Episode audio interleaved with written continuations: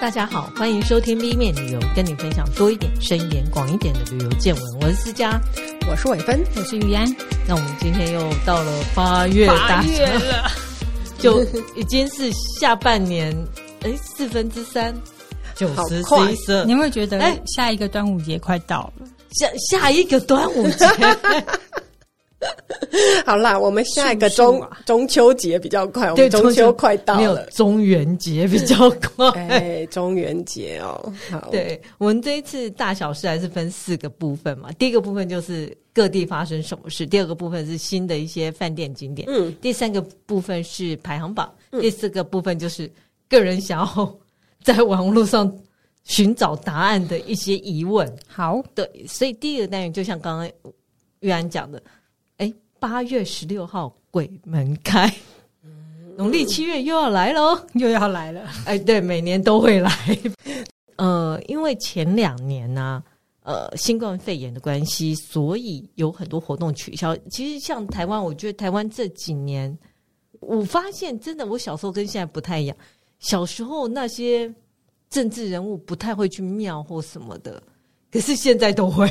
可能也是有啦，只是因为那时候新闻没有这么多。嗯，对对，所以我大概跟大家报告几个，有几个活动，呃，尤其是台湾，台湾对于中元节这件事是有比较多的活动。嗯，然后比如像说八月十六号就是鬼门开嘛，然后中元节，然后可以看的一些活动包括新竹的城隍祭、基隆的放水灯跟基隆的中元祭，嗯、然后宜兰也有放水灯跟头城的抢孤。因为我记得前几年都取消，对，还有新竹的赛神猪，这个我觉得很有趣啊。赛神猪这件事，原来三峡也有嘛，三峡今年还是有赛神猪，但新竹这一次赛神猪呢，它就因为呃动物权利的事情，嗯，它就不再是真的是比神猪的体重。它就是赛神猪扑满，因为那个过程喂养过程太不人道。嗯，对对对对，所以现在就是比扑满，比扑满也不错。人道还是猪道？猪道就是对生动物是很不好的。嗯，什么是神猪扑满呢？就是你知道小时候那种扑满不是猪的形状吗？那我现在就比赛 谁存的比较多。了解，呃，就不是正面呢，比。真的猪是比铺满，OK，嗯嗯，然后还有嘉义的大士爷祭，还有少少族的祖灵祭。大士爷祭是什么？其实呃，尤其是鬼月这个时候啊，有很多义民庙，义民庙大部分会是当初的，呃，你知道泉州人跟潮州人曾经械斗，嗯，对。对，然后闽南人跟客家人也曾经械斗，对，就是过程中都死了很多人，嗯、最后这些就变成义民，呃，义民爷。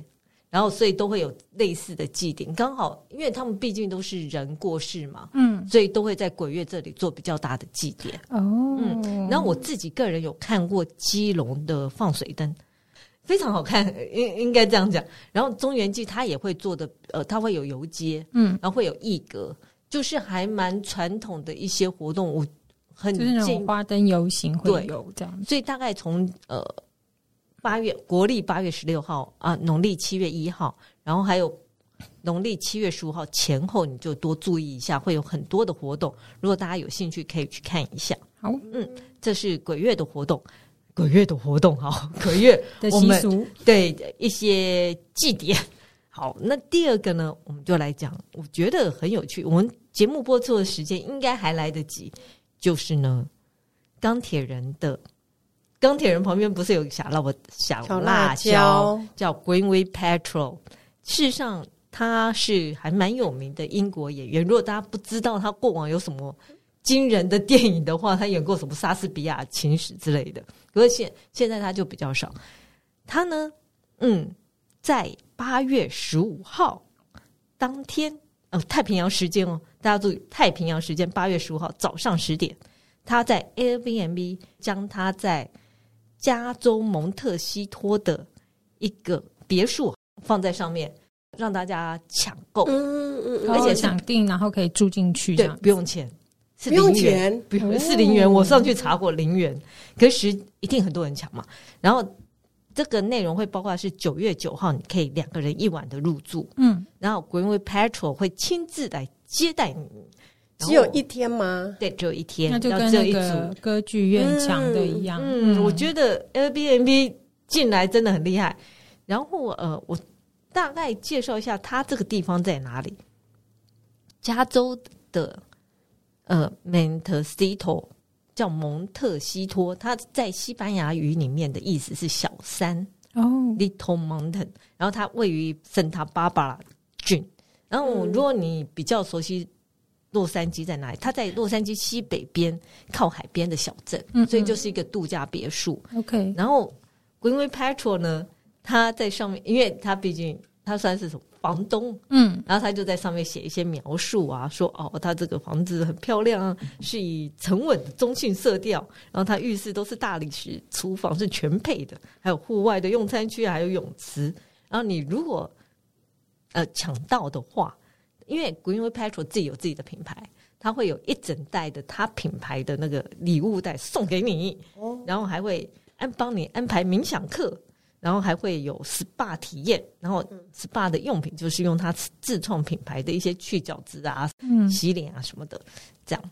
然后他说他承诺会让你得到全然的放松体验。嗯。他那个品牌叫 Goop 嘛，对，然后就是之前也有一些小小的争议啊，啊真的吗？对，哦，为什么？它有一些，就比如说它的呃香氛蜡烛，嗯，然后是是它标榜说，嗯，闻起来像我的呃私处的味道，真的假的？嗯，哇，对，还蛮争议，那是好闻的吗？不知道啊，为什么也很难配出来吧？好，就是他有一些蛮争议的，所以我觉得他这个也算是一种 PR 的行销销的效果。对对对，不过是很有可以吸引人的魅力啦。对，然后 Greenway Patrol 自己也描述这个地方，其实是他，因为这不是他常住的一个地方，这只是他一个别墅，然后这个地方都是他在这里呃喘呃，就是有点放轻松，然后清空思绪的一个庇护所。嗯，然后他觉得。不管是你想找一个独想要独处的地方，然后沉思，或者是期待惊喜，都很欢迎来这里玩。嗯嗯嗯，对，所以我相信这讯息已经呃至少广为发布。所以当天八月十五号太平洋时间早上十点，对、嗯，大家有兴趣的大家上去抢购。对，就可以跟 Greenway Patrol 合拍一张照片。也许，因为他说他会在那边亲自接待你。房子看起来不错，嗯，很漂亮。然后第三个消息就是，呃，现在有那种，我觉得也是可能为了环保或减少碳足迹什么的，就是欧洲现在有推很多便宜的火车票，嗯。之前我们就已经介绍过，呃，德国今年上半年有一个四十九块欧元的火车票，对，四十九欧大概台币是一千七百一十。那它现在在国铁的话，它七月三十一号到九月九号在短程的还是会有一些便宜的票。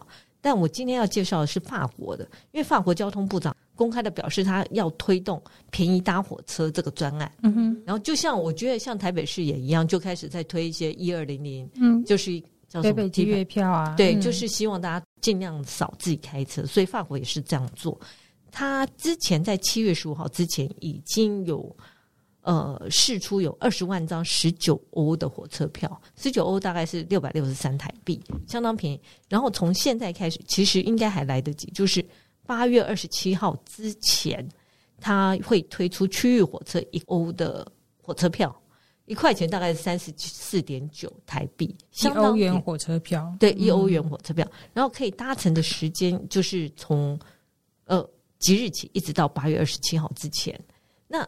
包括例假日都可以用，他也强调说座位有限，请大家要赶快上去抢。因为他虽然有介绍可以在月台买到，但对观光客来讲，你直接上法国国铁网站去买会比较方便。所以这个算算应该是会有位置，不是像那种呃，我们如果拿 pass 去，我们还要去另外定位那种。对，他有位有位置的，所以他才会说座位有限，嗯、大家要上去抢。Okay, okay, 然后事实上，这个一元。一元火车票是由地方议会补助的，它其实它的最初用意是为了补助他当地的居民，嗯，但他现在观光客是可以用的。然后，不过他的呃路线没有那么多，比如像说可能巴巴黎北部啊，比利时边界，大家还是要多注意一下。嗯、因为他写的是说分区嘛，对，分区的直达火车是会比较少一点。嗯、那大家可以期待的是，明年夏天呢、啊，他说他会实施那个年轻人的单程通行证，可以用在所有的公共交通工具上，然后那个票价会非常便宜。不过这就等明年才知道。那最近如果有人要去欧洲，就多注意一下一些火车相关的讯息，都会有。不定时有很多的降价活动出现，嗯，很棒，对。然后另外一个消息呢，是我觉得这个消息还我我本人没有注意这么严重，因为台湾那时候也很热，嗯、后来我才有认真看一下。希腊罗德岛啊，嗯，在七月二十四号大野火，就大火非常严重，他那时候做了一个史上最大的撤离活动，撤离了两万人。嗯，包括居民还有数千名旅客。那撤离之后，因为七月二十四嘛，对，过了三天之后，他现在说：“哎、欸，我们 OK 了，你们可以回来了。”可是同时还有另外一座岛也烧起来嘛？对，嗯，所以其实对希腊来讲造成非常大的影响，尤其是罗德岛。罗德岛这个地方啊，你看才。COVID nineteen 没多久，他去年就已经有两百六十万名旅客，嗯，所以它真的是观光小岛嘛。再加上希腊，以希腊来讲，它的 GDP，它四分之一都是仰赖观光，所以像这一次的大火就对它严重的打击。所以希腊的总理呢，就居然就讲了，哎，我我我我也觉得他还蛮霸气的。他说，如果你这一次因为野火，而缩短假期的旅客，我会在明年的春天跟秋天提供一个礼拜的免费假期，在罗德岛上，你就回来吧。嗯，欸、好爽！只是他那个认定不晓得怎么认定。对，他说目前细节没有公布了，嗯，然后他也没有说是不是包括机票。嗯、那我唯一听由他这个声明里面，我知道是。夏日旺季不适用哦，当然说春天、春天跟秋天嘛，嗯嗯，其实他也是很抱歉，然后像这一次这一次大火，有人说是人为，哦，但也有人说是天然的。他说真的，画面看起来蛮惊人的，而且其实这两座岛上面都有蛮顶级的度假饭店，是的。因为你很难讲说人为或者是自然，有时候人为一点点，然后因为天气太热了，它就变成了一个燃烧的整个现象。星星之火足以燎原，也许只是一个烟蒂，结果就烧起来了。对，这样气候比较干燥了，嗯，那个热一起来，其实是很快就会就会燃了。嗯，对，所以这一次对我自己没做，没想到这么严重，所以希腊总理才会做出这样的紧急措施。我补充一下罗德岛，大家不知道对罗德岛有没有什么认识哦？那罗德岛其实，呃，它的老城还有王宫呢、城墙这些，就是有被列入世界文化遗产里面。嗯，可是它比较对西方人来讲，它很有名的就是一个呃世界七大奇迹之一，就是有一个很大的嗯雕像，哦，对，叫做罗德岛巨像。那个石像是献给他们所崇拜的太阳神赫利俄斯哦。Oh. 对，在希腊最早的神话里面的太阳神不是阿波罗，其实是一个会呃骑着四轮马车把太阳带出来的一个神祇。对，叫做赫利俄斯。Oh, 嗯，那这个罗德岛其实主要的神奇就是赫利俄斯，所以它那里有一个罗德岛巨像。巨像的大小呢，其实跟现在的自由女神像大小差不多。哦，那还蛮大的。对，嗯，所以就是在当时算是一个工程奇迹。嗯，只是说他在呃西元前二二六年的时候。也是因为地震后倒塌，就没有再去修复它。嗯嗯嗯，对，呃，让大家知道一下，这个岛屿其实相当有名，对，还蛮有名的。对对，而且那个神像它是跨在一个码头旁边，对对对对对，嗯，也是跟自由女神像很像这样，可是它就站的样子又更霸气。对对对对对对，对，这就是罗德岛。也许明年春天跟秋天。你可以去看看大家免费免费旅客的脸上是笑得多么愉快啊！岛上的饭店业好辛苦哦，才好不容易三年后要站起来，然后又碰到、这个、开始，对啊，就极端气候，他们有好好的买保险。话说，我岔题一下，我最近才看到那个威尼斯啊。威尼斯前阵子前两年不是因为就新冠肺炎大家都不出去，嗯，他那边水清到一个不行，然后后来还有海豚，对对对对，对。但最近我又看到说，哎、欸，他说你要不要把它列入濒临危险的世界又、哦、回去，回去就又受影响。欸、他说因为现在人暴多，你不是说他有做一个人数限制的登记？对，可是显然。没有没有办法阻止大批的人，就是大家心里太想去威尼斯，所以现在马上马上垮下。你越说他濒危，大家就越想去啊！是的，哎，对呀，对啊。想想前两前两年它多么的漂亮，所以算了，好，人生就是这样。好，那我另外一个我觉得还蛮值得跟大家一提的八月的事情是洛杉矶国际机场啊。我上次去的时候我就有感觉。他从今年六月三十号开始，他机场里面就不再卖一次用的塑胶瓶的水。哦，就是上回你说他们有给你一个可以从铝罐，就是 refill 的那个。对，嗯，他目前现在他在机场里面只卖玻璃罐跟铝罐，嗯，那个都是可以多次运用。嗯，然后他也说，呃，当然就是减少碳足迹啊，环保啊。我那时候去，我就发现机场里面有很多的装水站。不是只有饮水机，它嗯直接你那个瓶子放上去就可以装水。这就是呃从六月三十号开始，所以如果大家忘记带忘记带自己的水壶的话，你去那边，我只能说建议不要买玻璃罐，因为很重。嗯，铝罐还不错，可以试试看。嗯，那飞机上还是会提供一次用的塑胶瓶呢。嗯，然后自己也给，就是建议大家自己带。这个措施是在二零二一年六月就已经。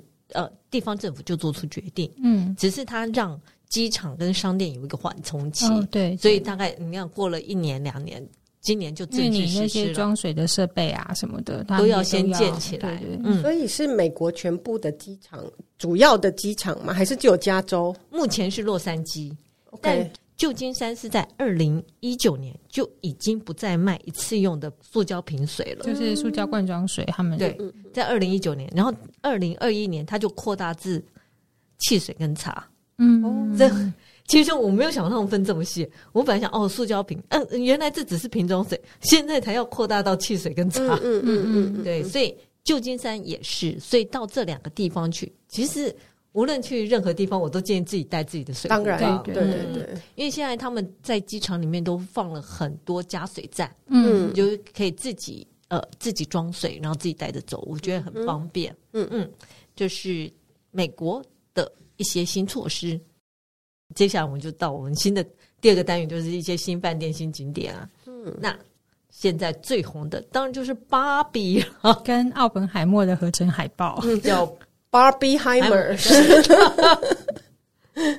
那他就一，其实我本人不是很喜欢那种粉红色，但他就这样瞬间爆红。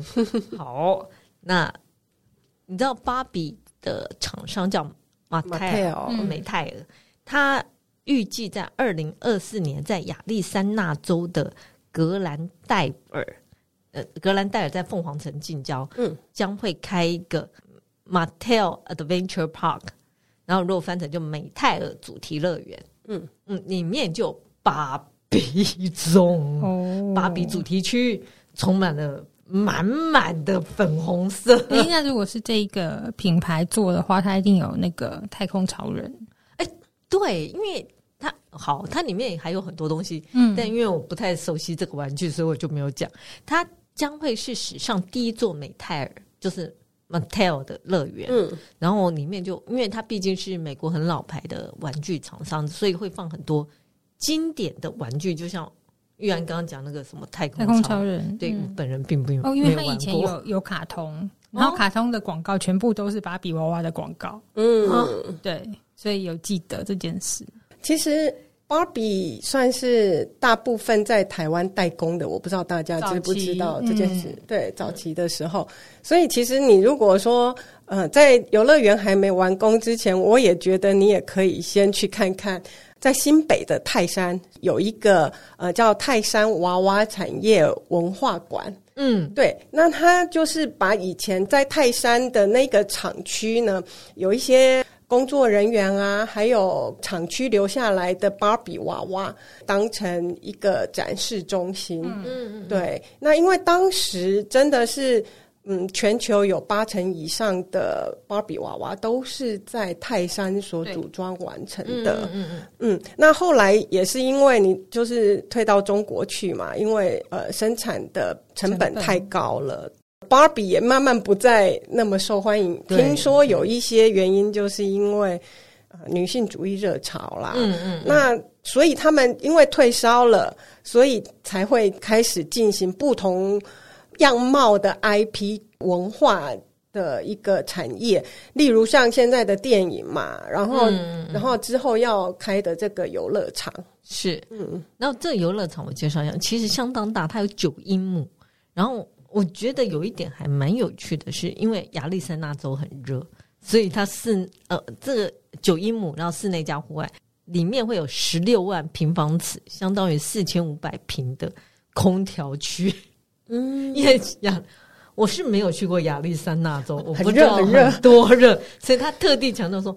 我们这个是有空调的，那也是算在沙漠，对不对？对对，像我的朋友住在那边的话，大概就是夏天就只能去 mall 里面的，就是超热。对，好，那这个里面现在我们大概可以知道里面有什么，当然就是芭比主题区啊。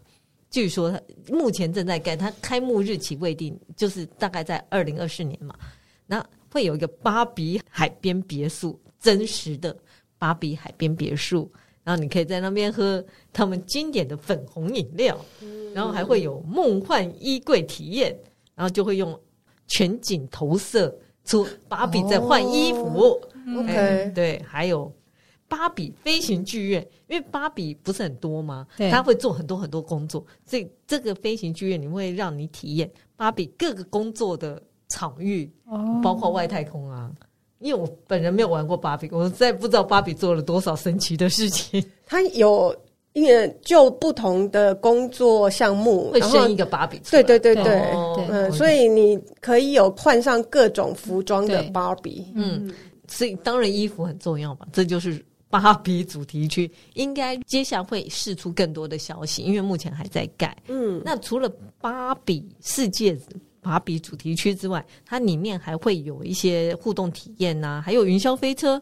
然后它也会把它的原来它的玩具都很小嘛，它也会把它变得真人大小，嗯，或者比真人更大的做成实景，然后放在这个体验区里面让大家欣赏、拍照、打卡。现在因为科技的进步啊，其实这些主题游乐园都越来越好玩。嗯嗯，就像那个玛丽兄弟一样。哦，他们就是完全靠一些感应啊，对对对，跟那个灯光，还有好像还有一些触控的东西，嗯、就变得让你就真的在里面，嗯嗯嗯嗯。但也许女生会想逛芭比的衣柜吧，因为芭比换衣服很有趣。我以前只玩过纸娃娃换衣服，然后还要小心头不要断掉，对，很可怕。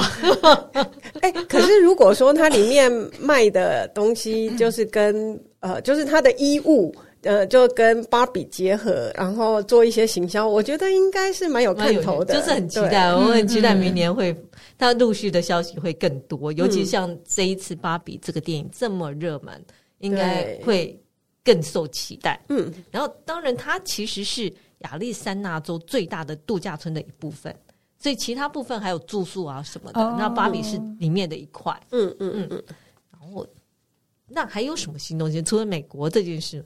我觉得另外一个也是跟动漫有关，芭比算动漫吗？不算，芭比是玩具。嗯，嗯，日本就跟动漫有关，日本会有一个叫《晋级的巨人》主题火车。哇，它是京都丹后铁道，然后如果你看它的铁道，我觉得超美的，它是在海上有架一个轨道。如果大家有看过《进击的巨人》，基本上它是一个岛嘛，嗯，然后旁边有很多旁边就是海，所以他觉得这样可以结合，所以他就推出晋级的单铁，就是单后铁的。经过的时候，巨人会从海里面走起来吗？并没有这么、哦、这么，因为你花的钱并不多，好不好？他只是做涂装、车体涂装、哦、车身外涂装，跟车厢内会有贴一些呃晋级的巨人的照片。嗯、然后你如果买门票，就是纪念门票，然后上面就会有爱莲呐、啊。然后会有那个队长啊这样的门票，它是八月八号一直到十二月十九号，然后这一段时间它还分两两两阶段，八月八号到十月六号的纪念车票是一组人马，十月七号到十二月九号的那个纪念车票又是另外一组人嘛。如果大家不喜欢爱莲的话，要换另外一个也可以。嗯嗯，然后它的呃路线是。西武鹤站到丰冈站，就是在京都附近，然后是走宫武线跟宫丰线。我觉得那个至少那个火车经过的铁道附近是非常美的，因为有海啊，又又有山林。然后大人是两千五百日元单程，合台币大概五百五十八，我觉得还蛮便宜的。然后在车站就可以买到。所以在这一段时间，你去这个地方就可以去试试看，嗯，毕竟沿路我觉得也是相当美丽的。然后我们接下来就到一个，我觉得爱喝酒的人会很喜欢，有一个新的品酒媒体哦，叫 Pinnacle Guide，这是三位品酒专家，然后他的目的是要找寻全世界最酷的酒吧，不管在哪里，我都会告诉你。在年底，他就会公布他的排行榜。他就会分呃一二三星等嘛，就会告诉你排行榜。但他要怎么生出这个名单呢？就是靠大家了。他现在开始在向全世界招募，你可以直接到他那个 P I N N A C L E Pinnacle 这个网站上申请填写，就填写申请表，然后他们会呃筛选嘛。如果你获选，他会受训。如果他觉得嗯。OK，你已经非常符合这个资格了，你就可以当他的酒吧评鉴员哦，去挑出他要的那个最酷的。对，因为他没有办法，嗯、他就是召集全世界的人帮他做这件事，嗯嗯嗯，所以你就上网去填。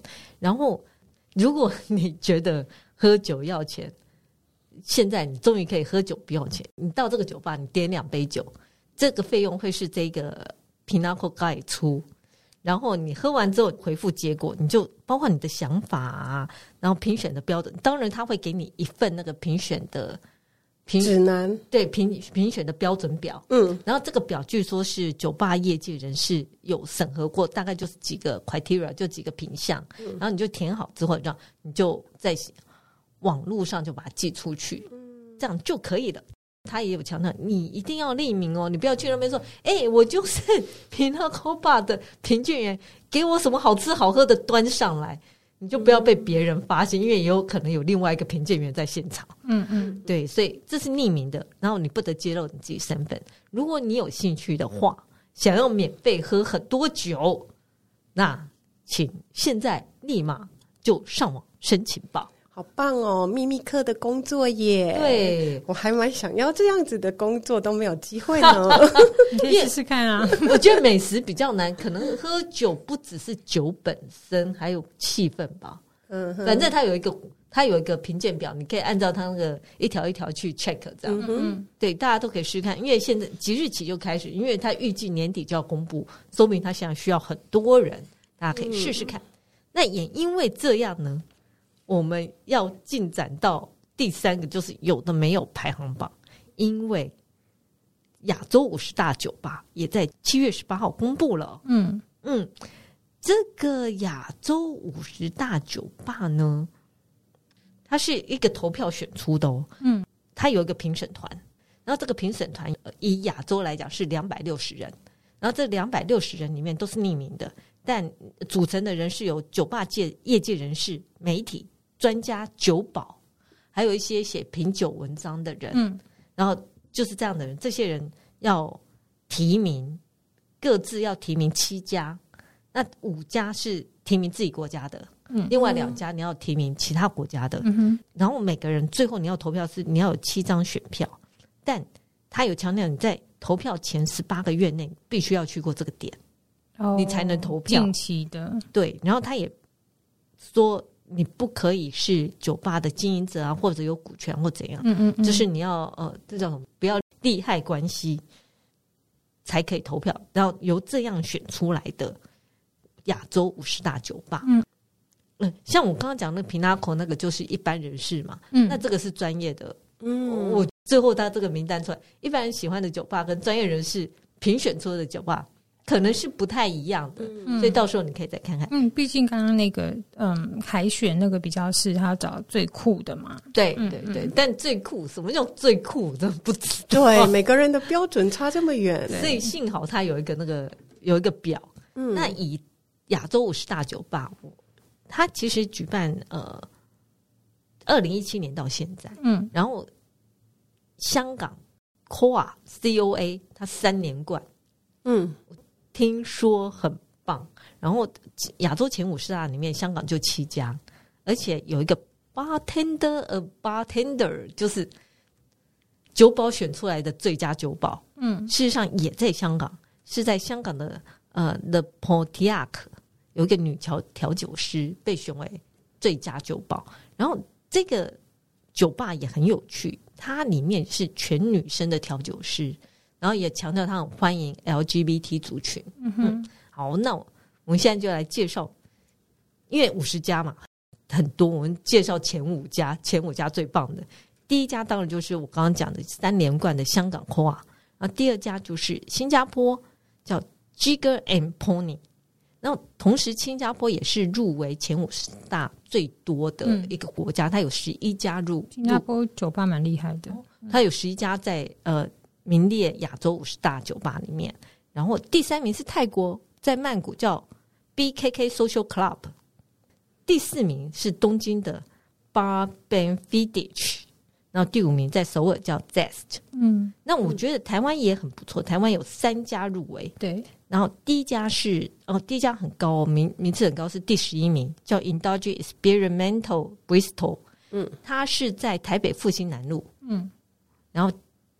第二家是名列四十一名，在台中西区叫 Vendor，啊，第三家是四十三名，在台北信义区的 Public House，嗯嗯，对我都没去过，你你一定会很好奇，说为什么是这五十家？事实上，他也有强调，他没有特定的一些条件，嗯，也没有特定的标准。然后也没有任何的规矩，他也没有说你一定要卖什么，你一定要自己生什么出来，纯粹就是行家觉得棒，对，行家觉得棒，然后他们投票就选出来。他不像另外一个有标准，那就行家觉得这家就是棒。因为我本来在想，这家酒吧是酒好喝、环境好、酒保人好，还是怎样？没有，可能是综合分数吧。嗯，应该是因为调酒比较困难是。你要到达到平衡，嗯，跟就是出来那个味道是跟它基底酒是有符合的，嗯嗯，那个其实你当然可以说上面可以玩很多创意啊，像在新加坡我就喝过有用传统甜汤去做的，哈，嗯，其实味道很好，很厉害，可是那个就很困难，因为你要够了解这些酒跟这些搭配的材料这样子。因为台湾有人调酒是放茶，有有有，最近很流行，对，最近很流行。所以好，那我再提一下，这个亚洲五十大酒吧是由 William Reed Business Media 主办的。嗯，其实他除了酒吧之外，他还有选餐厅啊什么的，但他以酒吧的评选是最受大家瞩目的。嗯嗯，这是亚洲五十大酒吧这个排行榜，大家不妨试试看。我个人是真的很想要去香港的 COA 看看，嗯，看看到底是怎么一回事，嗯。然后最后一个单元是网络追追追，就是我最近也看很多电影嘛，然后很多人就说姻缘要怎么来，很可能就在你隔壁的邻座。好，呃，不只是姻缘，还有生意哦，很多事情都会在邻座。他说这是一个。最亲密的接触，但最遥远的距离，因为隔壁的人可能会跟你绑在一起几个小时。嗯，那到底要怎样呢？到底要不要讲话呢？你是说在搭飞机的时候的邻座会有长时间的必须要，而且又近？嗯，我不知道大家搭飞机是不是有很多的心理挣扎，说我要不要？你说邻座很帅，我要不要？试试看我的机会。哎，如果邻座很丑，我要怎么避免他跟我讲话？其实这是一个非常困难的，要有技巧的事哈。对，真的要有技巧啊。嗯，根据二零一二年的一个企业旅游管理公司啊，他说有百分之二十四的商务旅客。不想要跟邻座的人对话，我我觉得商务客是好不容易可以休息可以休息了，对，对。然后他们怎么做呢？如果你不想跟对方讲话，如果你也不想对方跟你讲话，你可以怎么做？你可以参考他们怎么做。有百分之七十三的人戴耳机，嗯，因为一般我如果看到你戴耳机，我就不会跟你讲话，对对对。好，有百分之四十五的人看书，有百分之十六的人假睡。嗯，假睡很多，我发现，嗯嗯，有百分之十七的人直接不回应，哦、就如果人家跟你打招呼就不回应，然后百分之六的人装病，就假装咳嗽啊什么就不讲话。哎，你可以考虑一下。但另外一个调查报告，我就让世界上有很多莫名其妙调查报告。二零一四年的一个研究说，你以为这样不讲话比较快乐吗？没有，根据调查。其实跟陌生人讲话会让你更快乐，我想要洗加下给，而且对精神有益哦。你还可以试，就戴眼罩了，戴眼罩真的不会有人跟你讲话。老实说，嗯，如果你真的很想讲，想要破冰的话，你可以试试看，就是先讲一两句。我第一次学到 thin smile 是什么意思？就是薄薄的微笑，事实上就是礼貌性的。微笑就不是真笑。嗯，他说：“你先皮笑肉不笑，先打招呼，然后打讲一两句。如果对方就说嗯，然后有那种皮笑肉不笑，你就不要往下了。嗯，这这是一个基本礼貌。那不过他希望你至少试试看，就是跟对方聊聊看，也许会让你有意想不到的收获。好好，那那我另外又查了一篇文章，说怎么开启话题。”但我觉得那开启话题很烂，那大家就参考一下好了。然后第一个你就说：“天啊，这机上娱乐怎么这么烂？我要怎么办呢？”如果你自言自语，也许旁边的人会想要帮助你。嗯，然后你就开启了话题，这就破冰。第二个你就说：“哎，我要上厕所。”然后你就观察，因为你一定会经过旁边嘛。然后观察他是不是很不情愿，就是然后身体挪开来，然后露出那个脸，你就不要继续讲话。如果对方很礼貌，还站起来让你过，你想嗯，回来可以继续好好的聊一下，只是很有教养而已。第三个，好，接下来这个我都觉得莫名其妙的一一个话题，反正你都有飞机餐嘛，你就说哎、欸，我这吃不完呢、欸，你要不要我的面包？我想啊，谁会这一招？陌生人不会吧？然后哎，对，这就是你知道有那种不行嘛？你知道有约会专家这种东西，他们都会告诉你一些奇怪的事情，这就是一些奇怪的事情。好，第四个，你看到别人飞机餐没吃完，你可以说：“你可以把那个面包给我吗？” 这也是一个破冰。如果对方 OK，你就可以继续往下聊，表示对方是个好人。好，有多饿？没有，其实就是破冰好啦，还有一个就是，你就问他说：“哎，嗯，那到了目的地之后，你要做什么呢？”嗯，如果你是自己旅游的自助旅行者，也许你会找到旅伴，或者你会因此开启什么生意机会，或者比如像你停在伦敦，你就说：“哎，你去伦敦要干什么啊？”然后如果对方有回答，也许就可以开始往下聊。如果对方又是像我讲，thin smile，然后。说心里想关你什么事？对，那你就也不要往下，但但至少要试试。然后第六个，我觉得莫名其妙，你就直接跟对方要他他桌子上的那一杯水，就是瓶装水。如果对方觉得你很不礼貌，你就不要往下。然后如果对方真的给你，就表示这是个好人，你就往下继续聊。哦，好。然后如果对方用这几个话题来跟你聊的时候呢，你就不想聊。比如像对方说：“你去伦敦干什么呢？”如果你不想跟他聊，你就可以直接讲：“我去参加葬礼。”对方就不会往下聊。哎，可是等一下。飞机的位置大部分是三四三，二二的现在二二很少，或三那或者是三三。你有想到另外一边那个人的感受吗？所以不要大声，他有提醒不要大声。另外一个就是，好，如果你觉得自己长得还蛮漂亮的，然后你又单身，你就戴婚戒，因为大部分外国人，比如像他想要干嘛，他看到你戴婚戒，他就知道知难而退。除非他就是想要一夜情，嗯，好，嗯，我本人呢，只有我应该只有两三次有跟邻座的人聊天的经验，嗯，就是空姐问我要东西，当然是用英文嘛，我就回答英文。可是因为我自己有带一些书在看，我就在看中文。然后旁边问人说：“天啊，你是台湾人吗？”我就说：“啊。”对啊，然后说天啊，我以为你是新加坡人，因为你跟空姐讲英文。我想空姐用英文问我，我当然用英文回答啊。我怎么知道你空姐会不会讲中文呢、啊？然后就这样攀谈了起来。你刚才说没有，我们刚才讲土耳其话。对对，其实我没有很想跟他聊，但他就话匣子一开就停不了，那只好继续陪他聊了很久。我觉得他所建议的那个说，哎。我等一下要去参加丧礼，这件、啊、这个倒是可以呃结束话题，或者就像刚刚那个装病，或者直接假装睡着，假装睡着来不及了啦！你都在，你都已经 在讲了。就是想，我大部分一上飞机就是会很想要看电影，嗯，所以我就赶快就戴把耳机戴起来，对对对，耳机戴起来。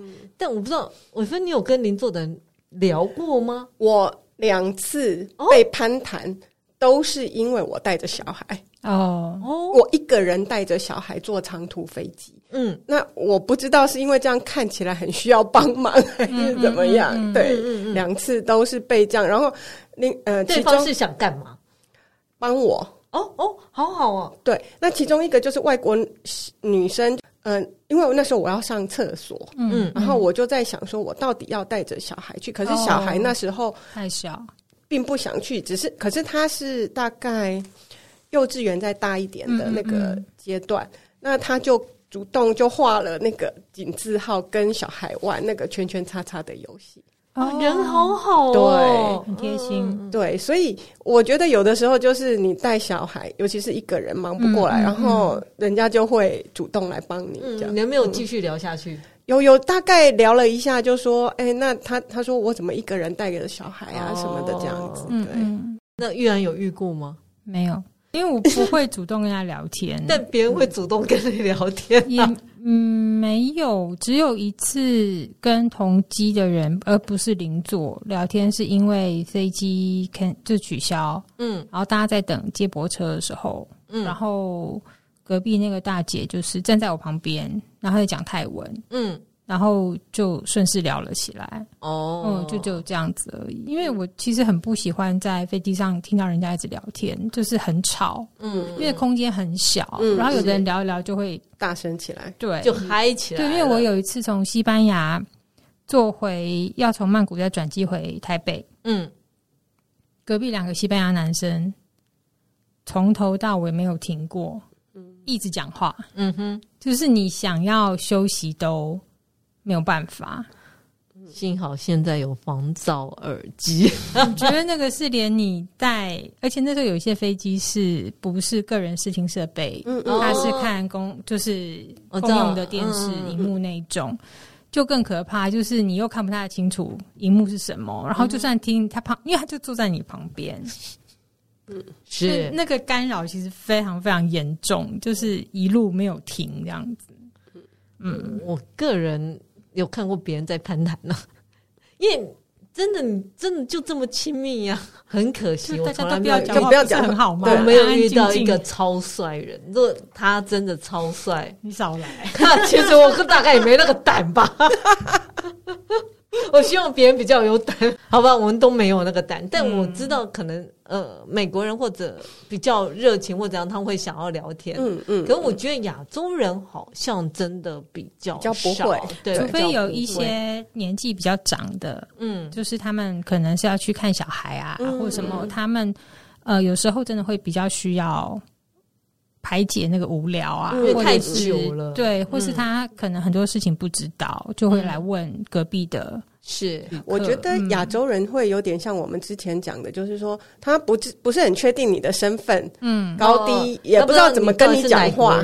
对，因为亚洲人有时候看不出，看不出来，除非说像伟芬刚刚说，就是带小孩，带了小孩，大家会比较明确，而且是因为你一个人，比如说小孩哭闹啊，或者是小孩怎么样，旁边有一些有经验的，他们都会比较热情的，会愿意帮忙。这样子，我这里分享一个我看到的，他说。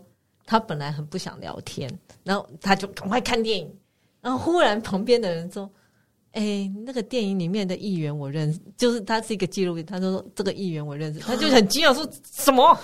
然后接下来他说：“没想到借此开启一段非常愉快的聊天。”那位先生就是。可能也是在政治圈打滚啊，然后认识很多人，知道很多事。嗯、他想，他那一段旅程好像在上历史课一样，嗯、但他个人觉得非常愉快，没预料到有这么愉快的事情。嗯，所以要接受所有的可能性，但这不是通则啦，是啦，是要小心一点，因为有一些刻意跟你攀谈，不见得是好事了。当然，当然。不过，如果有人用那那几招，我觉得实在。食物这一招真的太烂，尤其是自己出去玩啦，单身旅行的话，要小心，不要以为大家都热情的跟你攀谈，对，都不知道下一秒是不是在 KK 园区之类的，对对啊。不过就至少打个招呼，就是点头一下，因为可能你的行李会放在他头上，对，帮个忙啊，让个位置让人家去洗手间啊，对，可能就是要点头打个招呼啊，然后要谢谢啊之类的，然后其他就是看。缘分了，嗯，也许坐在旁边的人是你上辈子的小狗之类的，欸、你很难讲，就是那个不能讲隔壁邻居吗？怎么？因为那个缘分很浅呐、啊，隔壁邻居住了二十年也是认识、啊，百年修得同团住啊。所以坐飞机有很多眉角，大家自己多小心。然后也有人因此找到姻缘啊，谁知道会发生什么事呢？对不对？好，今天就到这里。如果喜欢我们的节目呢，请在各大 Podcast 平台订阅我们，或到脸书、IG 按赞、追踪、分享给你身边的朋友们。今天就到这里喽，谢谢，谢谢，谢谢大家，拜拜。